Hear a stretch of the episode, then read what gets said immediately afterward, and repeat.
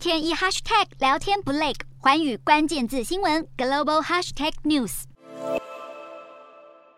的加密货币监管声浪越来越高。美国国会最新提出由朝野两党议员共同草拟的加密货币法案，被视为是对数位资产全面监管的框架雏形。参议院农业委员会成员民主党籍参议员陆天娜和参议院银行委员会成员共和党籍参议员卢米斯在七号共同推出负责任的金融创新法案草案。最受瞩目的就是明确定义加密资产，认为包括比特币和以太币等高市值资产，性质更接近大宗商品，而不是证券。也因此主张应由美国商品期货交易委员会 （CFTC） 管辖，而不是由美国证券交易委员会 （SEC） 监管。此外，也计划两百美元以下的交易通通免税，有利于加密货币用在日常生活中小额交易上。另一方面，草案中不忘名列与美元等传统资产挂钩的稳定币，要求发行商建立一百趴的储备金，并应公开披露储备资产的细节。此外，也只是联邦单位专责定期分析加密产业的能源消耗以及网络安全准则，来避免加密资产被用于规避制裁、洗钱或恐怖主义融资等等。尽管这项草案一推出，由于被视为是对加密资产的大力多，